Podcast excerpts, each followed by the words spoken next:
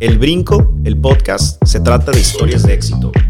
Un podcast para hablar sobre historias de éxito en Estados Unidos. Y aquí vamos a compartir diferentes historias, aprendizajes, entrevistas y anécdotas de éxito, dirigidas a personas que quieren emprender, ya sea una nueva vida o un negocio en este país.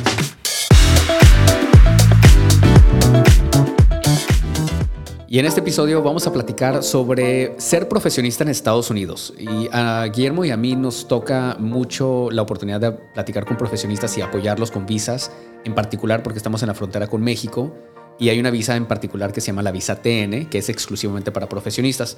Pero queríamos platicar un poquito sobre los retos que un profesionista se encuentra en Estados Unidos. Entonces, eh, bienvenido, Guillermo. ¿Cómo has estado? ¿Qué tal, Félix? Muy bien, contento de estar aquí, como siempre. Sí, verdad, ya llevamos varias semanas que, no nos reuníamos, así es que este, ya encantados de, estar de regreso. Entonces, cuéntame, eh, Guillermo, tu experiencia con no nomás la visa TN, sino con profesionistas en general. Cuando se vienen a Estados Unidos, ¿qué retos se encuentran? ¿Qué problemas o qué beneficios pueden encontrarse en Estados Unidos?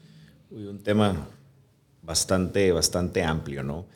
Pues, ¿qué te puedo decir? Yo creo que lo primero que yo veo, digo, hablando de, obstáculos o de, planeación, o inclusive sería la falta, la falta de planeación o, desinformación. Muchas veces hay personas que andan buscando una oportunidad o tienen el sueño de ejercer su profesión en Estados Unidos y, no saben por dónde empezar, ¿no? Muchas veces te puedes dar cuenta con preguntas de, que tienen los profesionistas de que tengo que volver a, a estudiar o obtener una doble titulación o, eh, ¿cómo se dice?, revalidar estudios, ¿no? Entonces yo siento, y mejor que te parece, vamos a hacer recomendaciones. Yo recomendaría que, que las personas, los profesionistas, eh, pues tomemos esos pasos adicionales, nos ensuciemos un poco los, los pies para ver la manera de, de poder ejercer, ¿no?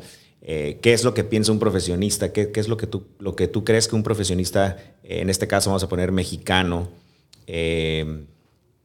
que pensaría que necesita para, para poder trabajar en Estados Unidos. ¿no? Muchas veces yo creo que alguien ve una, puedes ver en línea una vacante y lo primero que haces es descartarte automáticamente por el solo hecho de ser mexicano o por mi visa de turista, o pensar, voy a, me la voy a aventar con mi visa de turista, ¿no? Pues hay muchas personas que cruzan diario con su visa de turista a trabajar, ¿no? Yo creo que, que vamos a empezar por dar esas herramientas a todas esas personas. Lo primero que yo le diría a un, un profesionista que está pensando en irse a Estados Unidos es empaparse como lo platicamos en, hace unos episodios sobre el empresario, ¿no? Eh, pensando que entra a Estados Unidos, voy a emprender ese negocio y me va a ir igual de exitoso como cuando estaba en México o en cualquier otro país. Y no es el caso. Lo primero que tenemos que hacer es planear. Eh, pero lo que yo recomendaría es primero empápate del sistema y el proceso de ser un profesionista en Estados Unidos. Eh, te puedo decir como abogado. Un abogado en México, típicamente, Guillermo, creo que son nueve semestres la carrera, ¿no? Así es. Sí, entonces en Estados Unidos son cuatro años, este, un poquito diferente, pero esos cuatro años vienen, perdón, son tres años, disculpa, pero vienen después de la carrera, después de la licenciatura. Graduate school, ¿no? As graduate, se, considera un doctorado, se podría decir, ¿no? Y ya en Estados Unidos, eh, aunque pases este, el doctorado o la maestría, eh, necesitas pasar un examen de la barra. Este, eso es relativamente común pero te puedes imaginar doctores lo mismo, ¿no? Tienen que pasar ciertos este, revalidaciones, sus estudios y ciertas este, pruebas. lo mismo es con arquitectura. A lo mejor no necesitan pasar y revalidar estudios, pero sí necesitan poder tener una licencia para firmar en Estados Unidos y eso requiere su propio proceso. Entonces, ¿cómo te involucras o cómo te investigas esto? Lo más fácil es métete a las organizaciones y asociaciones que representan a tu profesión en Estados Unidos, ya sea en California o en el estado que quieras vivir. Eh, platica con tus amigos. Hay muchas personas que de tu misma generación que se vinieron a Estados Unidos, incluso unos que eran ciudadanos americanos, que estudiaron en, en tu país, en México, en cualquier lugar, eh, porque tienen lazos, familia o simplemente por el idioma. Y ahora ya como ciudadanos americanos eh, se vinieron a Estados Unidos o incluso a lo mejor agarraron este tipo de visa como mencionamos la TN, ¿no? Eh, llámales, este, pregúntales, oye, ¿cómo le hiciste tú? ¿Qué me recomiendas a mí? ¿Cuánto tiempo tarda el proceso? ¿Qué tan difícil es conseguir trabajo en Estados Unidos en esta área? yo creo que la, número, la razón número uno que una persona le llama la atención irse a Estados Unidos es porque ven lo que pueden ganar. ¿verdad? Sí, claro. Pero tienen que tomar en consideración de que para llegar a eso va a requerir bastante trabajo, eh, definitivamente un cambio de cultura. Las, las empresas estadounidenses son muy distintas a las empresas de otros países, eh, incluso en la misma empresa. Muchas personas me dicen, ¿sabes qué? Mi empresa es americana y me están ofreciendo trabajo en Estados Unidos. Ok, estoy de acuerdo, pero la cultura de la empresa donde tú estás es muy distinta a la cultura de la empresa en Estados Unidos, aunque sea la misma organización. Así es que eh, empápate, platica con tus amigos, platica con tus colegas y empieza el trabajo de la búsqueda, ¿no? Y de ahí eh, busca una, una oportunidad y no la descartes simplemente porque no tienes la visa. Sí, claro. Ya lo hemos platicado, ¿no? Ahorita ya habíamos dicho o hablamos en otro episodio del, del, emprender, las personas que tienen un negocio. Ahorita estamos hablando de un profesionista, digamos, que quiere ir a buscar una oportunidad de trabajo, pero partimos de un punto, ¿no? Como un denominador es interesarte y buscar definir el objetivo, ¿no? Seas empresario, ahorita vamos a hablar de los profesionistas, sí, platicar con gente, ¿no? Decíamos, ensuciarte los pies, buscar en línea. No sé si recuerdes, Felix, nosotros en nuestra firma, eh, pues nos han invitado a platicar a universidades en, México, eh, hablar de los diferentes tipos de visas que existen para profesionistas, muchas veces para ya egresados o personas que están a punto de egresarse y muchos pues demuestran un interés de querer ejercer inmediatamente en Estados Unidos o muchos después, después de trabajar tiempo o, o, un posgrado. Igual, ¿no? Que me llama mucho la atención que muchas veces no sabían, cuando yo daba esas pláticas, muchas veces después de la plática, después de la presentación, se acercaban jóvenes recién egresados y wow, yo no sabía que existía esto, ¿no? Entonces, ¿qué te parece si empezamos a hablar, por ejemplo, de la visa TN que ya mencionabas? Sí, correcto. Entonces la visa TN es una, este, pues ahora sí, lo he dicho anteriormente, es como un regalo que el Congreso de Estados Unidos le dio a los mexicanos y a los canadienses. Para poder solicitar una visa TN tienes que ser mexicano, ciudadano mexicano o ciudadano eh, canadiense. Y verdaderamente lo digo como un regalo porque en su momento, eh, no sé si recuerdas tú, cuando apenas empezó la visa TN en el Tratado de Libre Comercio, en NAFTA en ese entonces, en 1996, si mal no recuerdo, 94. Este, resulta que limitaron las visas TN a solamente 5 mil visas. Eh, ahora, lamentablemente, habían tan pocas visas. Bueno, limitaron 5 mil visas para mexicanos, no para canadienses.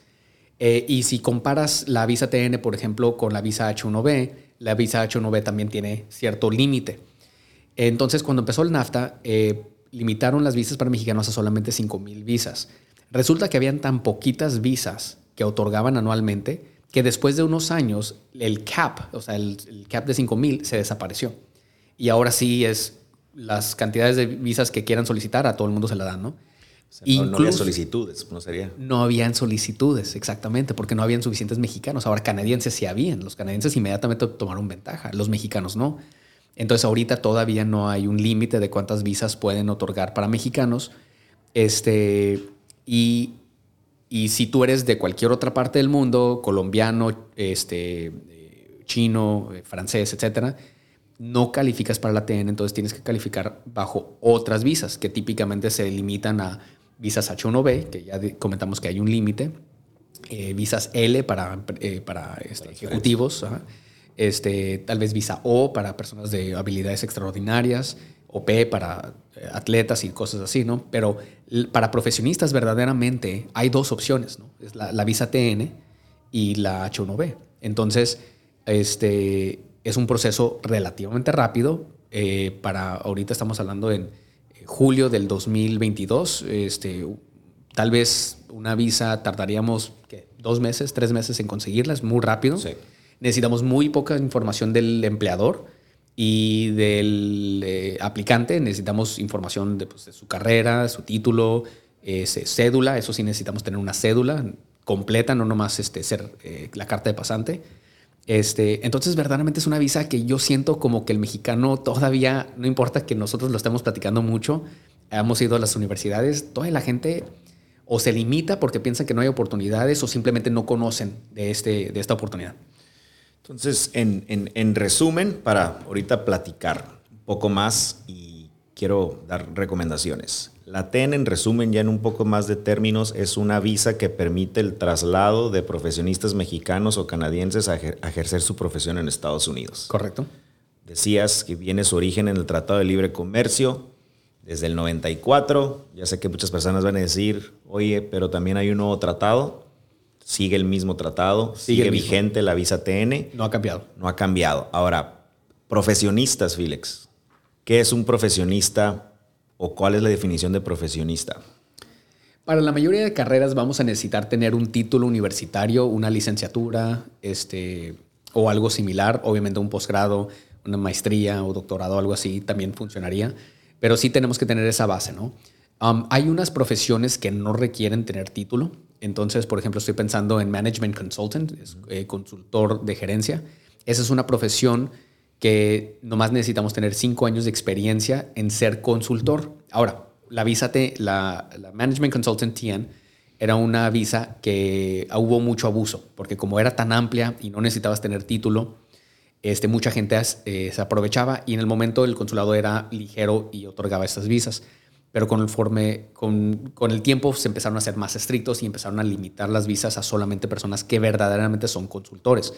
Estamos hablando de consultores, eh, personas que eh, tienen experiencia, en, por ejemplo, en procesos de ISO o Lean Sigma este, o Six Sigma o algo de esa naturaleza, ¿no?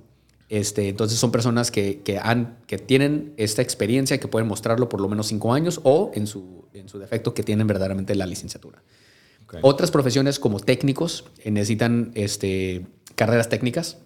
Estoy pensando en eh, diseño gráfico, por ejemplo. No, no, no, necesita tener una licenciatura. Este, eh, está diseño interior, si mal no recuerdo hotel manager, si mal no recuerdo, gerencia de hoteles. Y hay, otras, y hay otras profesiones eh, que son como unas 10, 15 profesiones que posiblemente no se requiera una licenciatura completa, pero repito, la gran mayoría sí va a necesitar esa. Así es, el, el, para agregar un poco más o expander un poco, ¿no? Porque van a decir, bueno, ¿qué profesiones? Qué curioso, ¿no? Que este eh, esta visa pues surge a raíz de ese tratado y en ese tratado hay, un hay un anexo en el Tratado de Libre Comercio, vaya la redundancia, dije tratado varias veces. Pero bueno, en el anexo del, vienen las listas de profesiones que califican y, esas, y esa lista no se ha actualizado, sigue siendo la misma, ¿no? Entonces muchas profesiones, hoy en día hay nuevas profesiones o hay eh, pues nuevas carreras, ¿no? Que, no, existían hace 30 años. Y ahorita aquí lo tengo en la pantalla, pues obviamente están las carreras que se puede decir tradicionales, eh, contador, arquitecto, ¿no? Eh, ingeniero. Entonces ya platicabas, estas tienen que ser título y cédula de estas carreras. Felix, ya platicaste un poco de, que hay ciertas opciones que podemos explorar para personas que no tienen una, una, un título cédula, pero a la vez hay que tener mucho cuidado, pues porque fue, la gente abusó de este tipo de visas, ¿no? Ahora, ¿cómo puedo aplicar a la visa? ¿Quieres comentar algo antes? Sí, este, las carreras que me tocan mucho, personas que llegan y me dicen, sabes que quiero una visa TN, ¿qué puedo hacer? Son eh, que lamentablemente no califican, son personas que estudiaron, por ejemplo, este, administración. Entonces esas, o aduanas, o negocios internacionales, o cosas de esa naturaleza que son muy comunes, pero que lamentablemente no califican. Carreras más recientes. Ajá, que no, no especifican. También me tocan muchas personas que ahora con la tecnología no necesariamente son ingenieros, pero están, estudiaron algún tipo de informática. Y esas eh, visas están, o sea, por ejemplo, programadores, este, o, este, coders o cosas de esa naturaleza que a lo mejor hasta tienen licenciatura. Sin embargo, la visa está limitada a lo que se llama en ese entonces, 1994, Computer Systems Analyst. Y esa definición no ha progresado, no ha evolucionado en los últimos 30 años, aunque la tecnología obviamente ha avanzado bastante. ¿no? Hay muchas personas que, que son ingenieros en sistemas y eso pues lo clasificamos como ingeniería, no tanto como en analista en sistemas de computación. ¿Cuáles son, tú crees, las carreras o ahorita las tendencias o cuáles son, por ejemplo, cuáles son los profesionistas que más están ahorita emigrando a Estados Unidos? pues ingenieros, o sea, creo que la mayoría de los casos que yo estoy manejando son de ingenieros. Tengo muchos de enfermería también. Este es una profesión muy solicitada en Estados Unidos. Este, la ventaja de la ingeniería, yo pienso, es de que, este, y a lo mejor perdona mi, ignorancia, pero la ingeniería, pues es eh, lo mismo aquí en China, ¿no? O sea, son números, o sea, es muy, muy técnico, ¿no? Este, entonces el idioma a veces no es un factor, no tenemos que tener el inglés al 100%, pero obviamente tenemos que tener conocimientos en nuestro ramo de ingeniería, ¿no? Puede ser ingeniería mecánica, puede ser ingeniería industrial, puede ser ingeniería civil, o sea, verdaderamente la ingeniería es muy amplia, ¿no? Así es, hay diferentes carreras, ¿no? Ingeniero civil, ingeniero mecatrónica, ingeniero electrónico, y para calificar que esta visa es cualquier ingeniería. Ingeniería, sí. Y eso es lo que vemos, yo también estoy de acuerdo aquí, pues en, en frontera, pues con la, la industria maquiladora, eh, pero hay muchos, muchos ingenieros, lo que yo veo, y la enfermería pues también es una industria que últimamente, es, eh, pues por diferentes motivos, eh, están también, hay mucha oportunidad, ¿no? Es de lo que más vemos las últimas visas, ¿no? Pero algo importante de, enfermería, ¿no? Que habíamos hablado de empaparte, cuando empezamos la práctica de empaparte de en cuanto a qué requerimientos necesito para ya estar en Estados Unidos para poder ejercer, ¿no? La visa TN tiene algo importante, que no necesitas tener la, licencia para ejercer en Estados Unidos, siempre y cuando cumplas con los requisitos eh, del tratado. Entonces, pero sin embargo, si yo trato de ser, de, entrar a Estados Unidos y, entrar en enfermería, vamos a poner que tengo la licenciatura en México de enfermería, pero entro a Estados Unidos y no tengo mi título, mi diplomado de, de enfermería, entonces no voy a poder conseguir trabajo como eh, como este, enfermero, ¿no? Entonces, ahí, e, eso no es lo mismo con ingeniería, por ejemplo. En ingeniería tú puedes tener tu título en México y entrar a Estados Unidos y ya no necesitas ninguna otra licencia para poder operar. Así es. O por ejemplo, pues digo, como abogado, ¿no? Eh, esta visa existe, por ejemplo, también para abogados, pero pues el abogado va a ir a ejercer leyes o de, por ejemplo, de su país, ¿no? Ya si quieres tener licencia o estar litigando. Y es, por ejemplo, hay ciertas carreras como un abogado que sí necesita ya la, barra, ¿no? Las licencias, ¿no? Entonces hay que ver a dónde vas a trabajar, ¿no? ¿Qué es lo que te están ofreciendo y dónde vas a trabajar? Entonces vamos platicando un poco del procedimiento, ¿no? Porque pues, ok, ahorita estamos diciendo que existe la visa, pero ahora la puedo solicitar yo solo, como simplemente ir al consulado a solicitar una visa de turista, o necesito un patrocinio, una oferta de trabajo Vamos platicando un poco de eso. Sí necesito un patrocinio de la empresa estadounidense del empleador, pero es muy básico lo que necesito. Entonces, en pocas palabras, lo que necesito es una oferta, ¿verdad? Y la oferta tiene que ser escrita. Este, típicamente yo le digo a mis aplicantes, tienes dos opciones. Yo puedo hacer la oferta por ti y simplemente te la mando a tu empleador para que le dé el visto bueno, la firme, la ponga en hoja membretada y tan tan. Este, obviamente la persona me tiene que dar a mí la descripción del puesto para asegurar de que cumpla dentro del requisito del tratado. Este, más allá, no necesito mucho más del empleador. Este, no necesito declaraciones de impuestos, no necesito estados financieros, no necesito justificación de por qué quiero contratar a esta persona. En otras visas, por ejemplo la H1B, tengo que hacer algo que se llama una certificación laboral donde yo compruebo de que intenté por lo menos contratar ciudadanos americanos o, o residentes estadounidenses antes de que te ofrecí esta posición. Para la TN no necesito hacer eso, ¿no? Entonces, verdaderamente para el empleador es simplemente poner la oferta en escrito y ese trabajo generalmente yo lo hago por mis clientes. Sí, claro, ¿no? Ahorita tú decías casi, dijiste regalo, ¿no?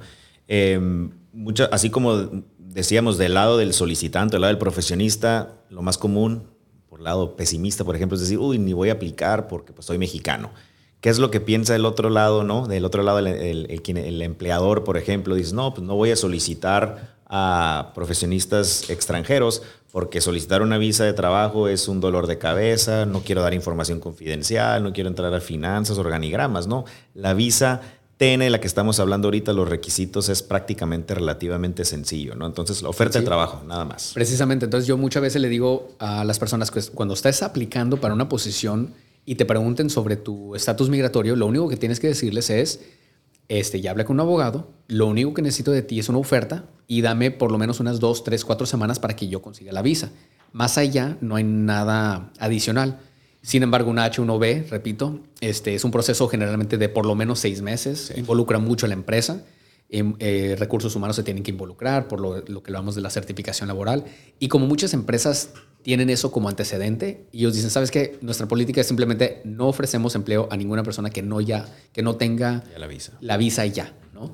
Este, pero esta visa tiene, repito, o sea, para muchos empleadores cuando se dan cuenta de qué tan rápido el proceso, eh, pasa el proceso y qué tan fácil es para ellos, me dicen, no puedo creer que esto no había anteriormente. En Estados Unidos ahorita hay una escasez de, empleado, de empleados así, catastrófico, ¿no? Entonces, para muchas profesiones, particularmente profesionistas, este, esto es un regalo para estos empleadores también de eh, traer talento, no nomás de personas locales, sino también de abrir el pool ¿no? de candidatos a, México, que tenemos en México muchas personas calificadas con muy buenos este, eh, conocimientos, educación, preparación, este, simplemente no se vienen a Estados Unidos porque no tienen el papelito para poder trabajar. Exacto, ¿no? Entonces es una súper excelente oportunidad, una excelente herramienta eh, yo lo he visto cuando lo, hemos ido a las pláticas en las universidades, las caras de asombro, y también lo hemos visto nosotros en nuestra práctica, cuando vemos, nos ha tocado trabajar con empresas más grandes que tienen sus propios departamentos de recursos humanos, me han tocado decir que, wow,